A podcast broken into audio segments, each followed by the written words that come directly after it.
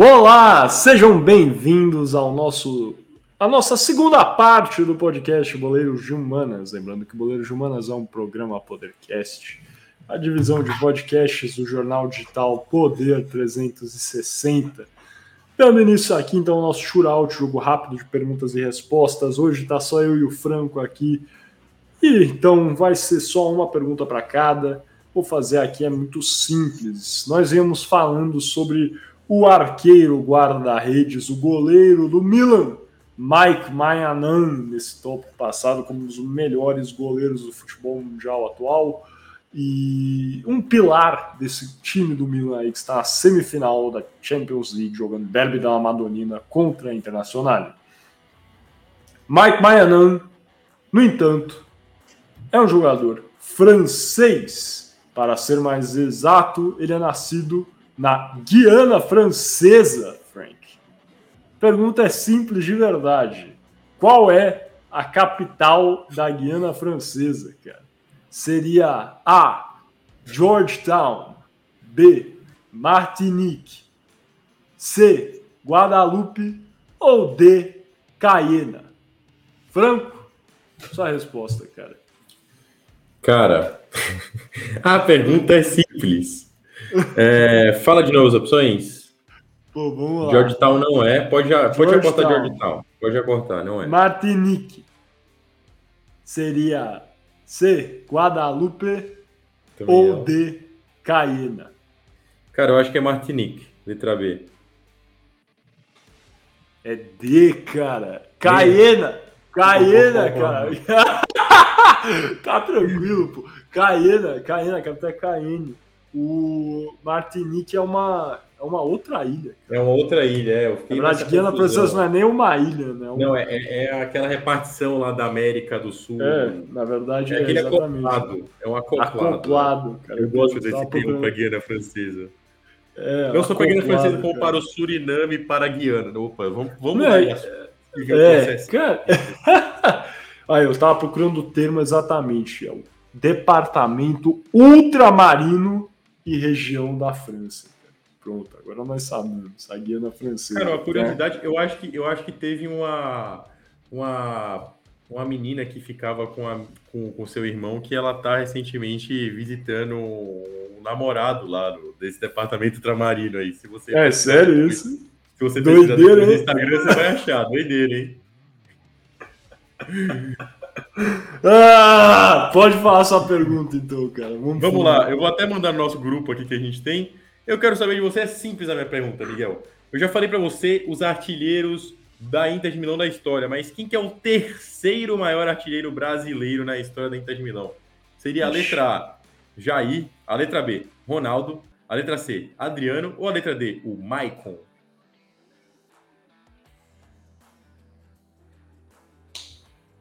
Terceiro maior artilheiro. Terceiro maior artilheiro.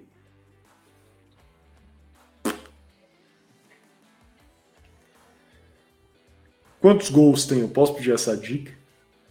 Cara, eu vou ter que dar uma olhadinha aqui para poder não falar errado pra você. Mas 59 gols tem o terceiro maior artilheiro da Inter de Milão. É, O maior artilheiro tem. Deixa eu ver aqui quantos gols. Até para poder te ajudar, né? O maior artilheiro tem 74 gols. O segundo maior artilheiro tem 70. O terceiro tem 59. E o quarto tem 20 gols. Cara, eu vou de Jair, então. Vamos de Jair, cara, porque eu vou ser honesto. Não deve ser o Michael, cara.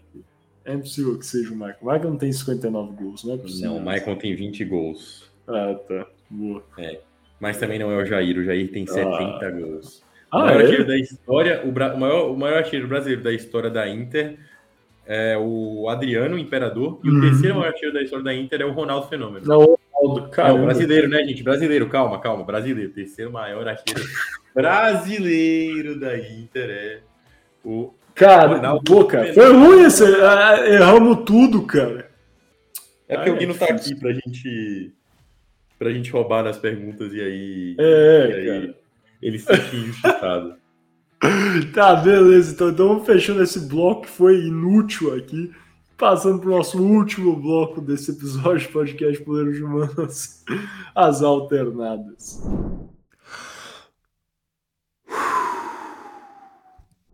Olá, sejam bem-vindos ao nosso último bloco aqui nesse episódio do podcast Boleiros de Humanas. Lembrando que Boleiros de Humanas é um programa Podercast, a divisão de podcasts do jornal digital Poder 360.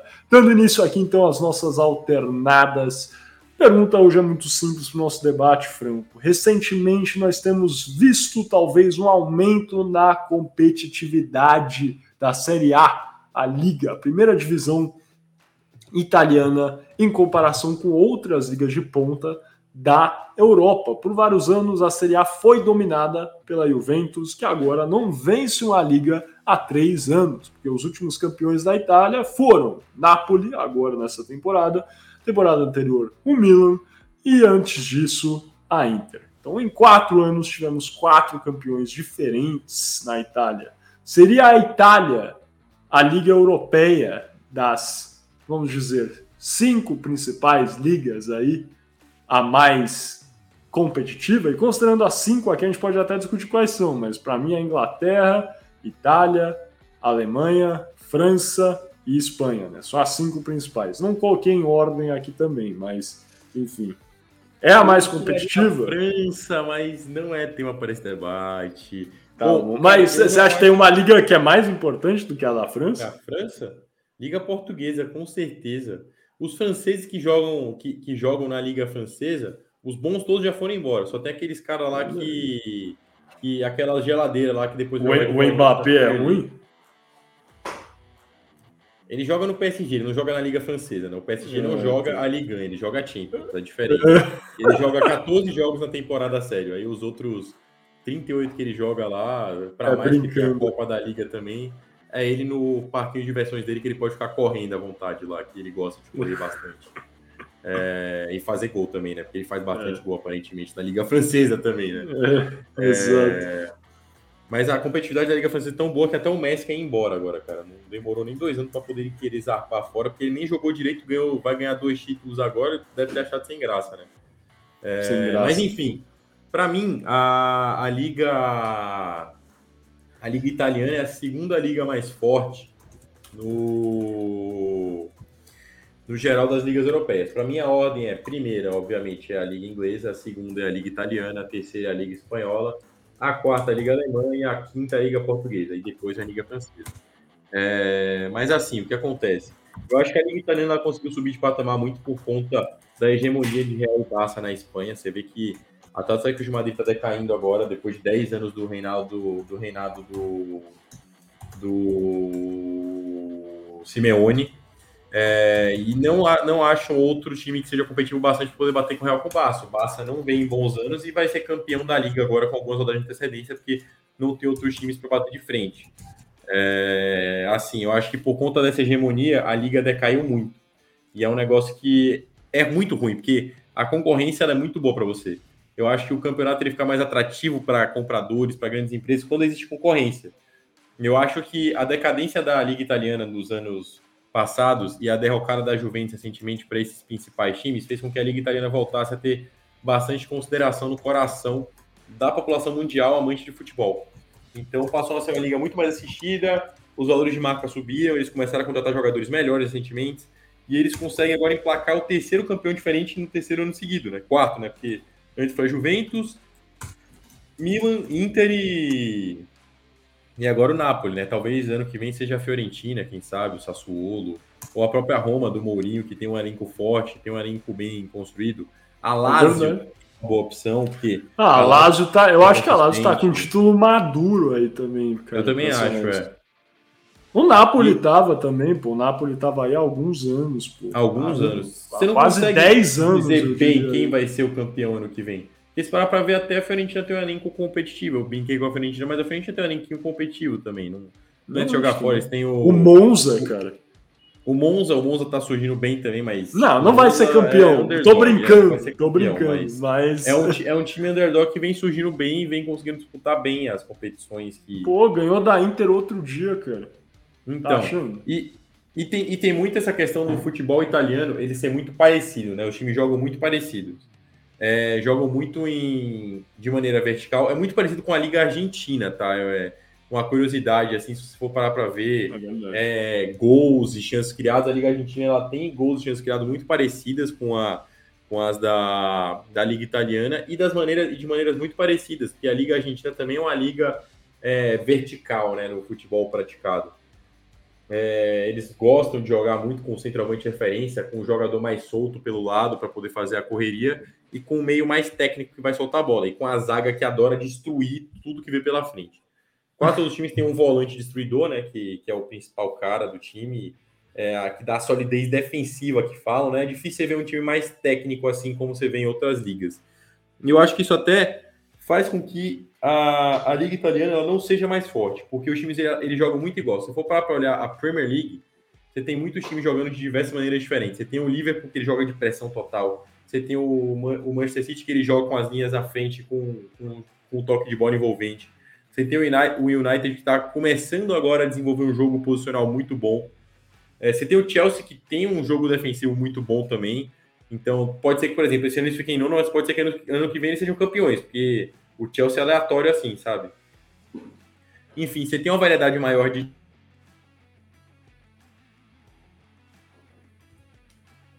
Acho que você se mutou, meu amigo, cara.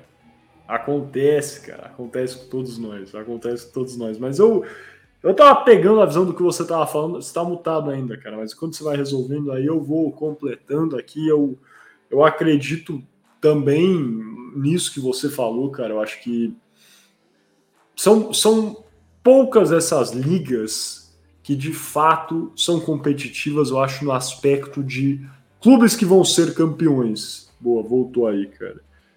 Pode completar o que você estava falando, eu termino aqui em seguida. Não, eu ia falar que o único time para mim que joga diferente dos demais na Itália, e isso não quer dizer que seja o melhor time da Itália, obviamente, é a Atalanta. Que a Atalanta é tem um futebol propositivo para mim. É, mas é era só isso mesmo que eu ia complementar. E não, eu, eu concordo, concordo também. A Itália também, o, os técnicos da Itália em si favorecem esse jogo, né? Uhum. Você pegar todos os técnicos lá, tem um ou outro que eu acho que tem pequenas diferenças. O, o Sari, por exemplo, eu vejo pequenas diferenças em relação aos que dominam a Spalletti, Pioli, Inzaghi, Alegre, né? Tá indo muito Alegre. bem na Juve, na Juve, o Mourinho, então nem se fala. Mas, cara, sobre uh, o que eu tava falando, acho que são poucas as ligas hoje na Europa que você consegue pegar, analisar e falar, é competitivo no aspecto de quem vai ser campeão, sabe? A gente tem muito muitos clubes bons na Inglaterra. Muitos, eu acredito. Mas quem tem vencido geralmente é o Manchester City, né? Você pegar recentemente assim e vai vencer novamente agora. então, pô, o Arsenal foi bem, ficou lá e, cara, não ganhou. Então, é difícil isso. É difícil, é. porque a Inglaterra, por exemplo, tem o tal do Big Six, mas o Big Six, o que, que é o Big Six essa temporada? O Chelsea quase que brigando para não cair. o Arsenal patinando no final. O Manchester United, cara, que parece um episódio até do BBB de tão, cara, caótico que é. Mesma coisa com o Tottenham. Então, efetivamente, sobra o Manchester City e, em tese, sobraria o Liverpool. Mas o Liverpool também tá numa temporada de baixa, né? Tudo bem, o Liverpool é. já vem de muitas boas temporadas, mas é uma temporada Ele de uma final de Champions, por exemplo. É, é uma temporada de baixa para o Liverpool, certamente, não está indo bem, enfim. Vai acabar sem títulos essa temporada, eu acho, o Klopp pela primeira vez desde que ele foi para lá, é isso? Eu acho que ele passou a primeira um... sem título. Ah, tá. É, mas enfim, faz muito tempo que ele fica uma temporada sem título. É. Então, Cara, foi uma lástima, assim, o campeonato inglês esse ano. A França não tem competitividade alguma. A Espanha sim, é, tem dois times e meio, eu diria, porque o Atlético de Madrid tem ano que vem bem, mas geralmente não assusta. O... E a Alemanha, então, nem se fala, né? Agora tá tendo uma competiçãozinha, hein? Mas Agora o Borussia tá. dá um jeito de estragar a alegria de todos os torcedores sempre. Exato. Mas é isso. Então a Itália tem sido, sim, para mim, a liga mais competitiva. E daí vem a questão: a Itália, hoje em dia. E essa é difícil, hein? É mais ou menos competitiva que o Brasil? Nossa, essa é difícil, hein? Eu acho hoje em dia menos. Ou eu acho hoje em dia mais competitiva que o Brasil. Eu acho também. É mais imprevisível você descobrir quem Não, vai é ser o isso. campeão italiano Com do que quem vai ser o campeão brasileiro. Eu não achava que o Napoli ia ser campeão esse ano. Por exemplo, eu acho que a gente Eu- vai eu acre- eu acreditava- Botafogo esse ano. Você lembra, hein? Você lembra que o Vasco do Ramon começou invicto em 2019, hein, cara? Não sei se você A lembra. tabela! Cara, mas eu concordo. Pô, tá na cara. Tá na cara que se não Vai ser for um o Palmeiras, exato. Se não for o Palmeiras. Nem precisa falar quais são os times, vai ser um dos dois. Exato. Mas é isso, tem sido isso recentemente. Antigamente não era. De fato, o Brasil era muito competitivo. É, muito hoje em competitivo. dia- Não, e até nas épocas que o Brasil, em que o Brasil falavam que era muito competitivo, você vê, de 2006 a 2009, São Paulo dominava. 2010 a 2012. É, teve, teve dominava. domínios. Depois Cruzeiro, Corinthians. Corinthians, Cruzeiro 2012, 2000, 2013, 2013, 2014, 2014. 2015. Aí 16 o Palmeiras, 17 o Corinthians, 18 foi o Palmeiras de novo? Eu acho que teve esse revezamento, não teve? 18 foi Palmeiras de novo, 19, 19 foi Flamengo, Flamengo, 20 Flamengo 20 de novo, Flamengo. Aí Agora 21 foi 21. o Galo. Galo e 22 foi o Palmeiras. Palmeiras. É. Agora, agora até tá mais disputado do que antigamente, porque você tem o Não, Flamengo, pô, mas Palmeiras tá, tá bem. É, talvez. Mas Eu você para pra pensar. É que é isso, pô. Você pensa na, na virada aí, cara. Teve na Atlético virada, Paranaense. Teve Paranaense, o Santos do Diego, do Robinho, Cruzeiro do Alex. Essa época eu acho que era mais competitiva. Você tinha um time do Palmeiras de 99 que era Botafogo ganhou. Quanto que ganhou? 98? Botafogo 95, não foi? ganhou. É, O gol do então, Túlio Maravilha, nós gostamos É, é de isso, você. bem. Bem. Pra cima do Corinthians, não foi? Pra cima do Corinthians. Eu não lembro qual foi o ano, eu posso ter falado besteira de 95, eu não sei. Mas enfim, é isso. Era mais competitivo, eu acho também.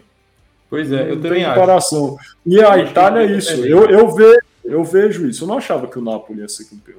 Eu acreditava que a Inter ia ganhar esse ano, cara. Então, no começo da temporada, eu quero dizer. Não sei É. se você. Eu também achei que o Napoli fosse largar, assim, uma hora fosse. É, eu não sei. É que o Napoli começou bem e, enfim, deu uma disparada, sabe? Mas é, eu sempre penso, né? Quem vai ganhar as ligas no começo da temporada? E pra mim o Napoli não era um dos favoritos. Eu Não. acreditei que era a Inter. Eu acho que a Inter, pra ser honesto, em termos de elenco, é o melhor elenco da Itália, pô.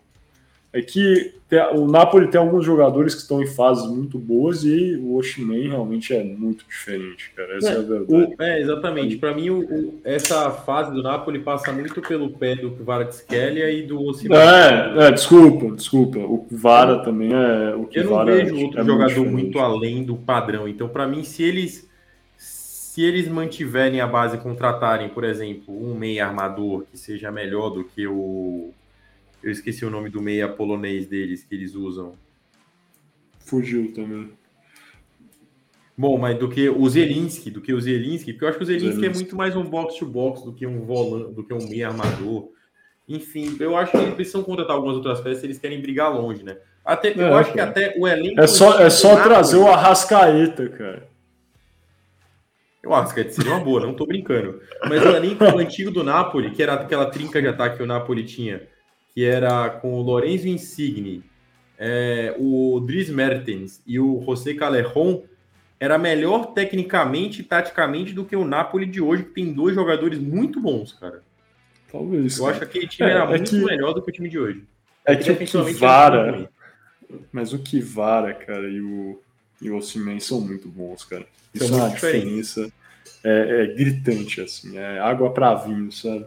É, Tem duas são pessoas que, que são bons, assim. É que é- vai ser difícil segurar os dois, cara. Eu vejo o Kivara saindo antes que o Osimhen, pra ser honesto.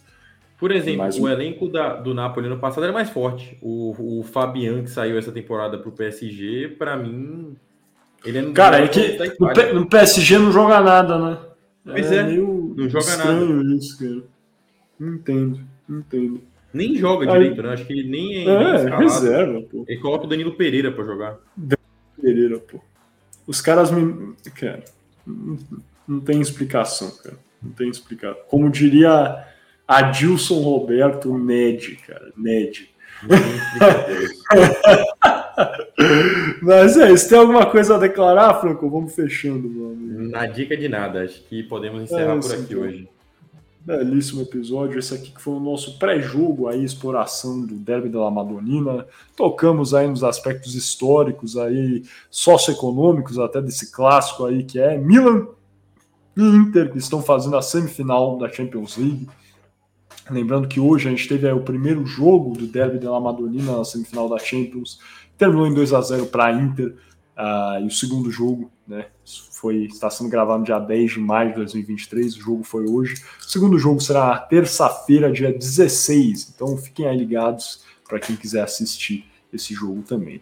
Muito obrigado aí para quem ficou até o final. É, deixa seu joinha aí, está ouvindo no Spotify, pode avaliar com cinco estrelas, que vai fazer muita diferença para a gente. Comenta, compartilha aí com quem você acha que vai curtir esse conteúdo. Conto com vocês e até a próxima, galera.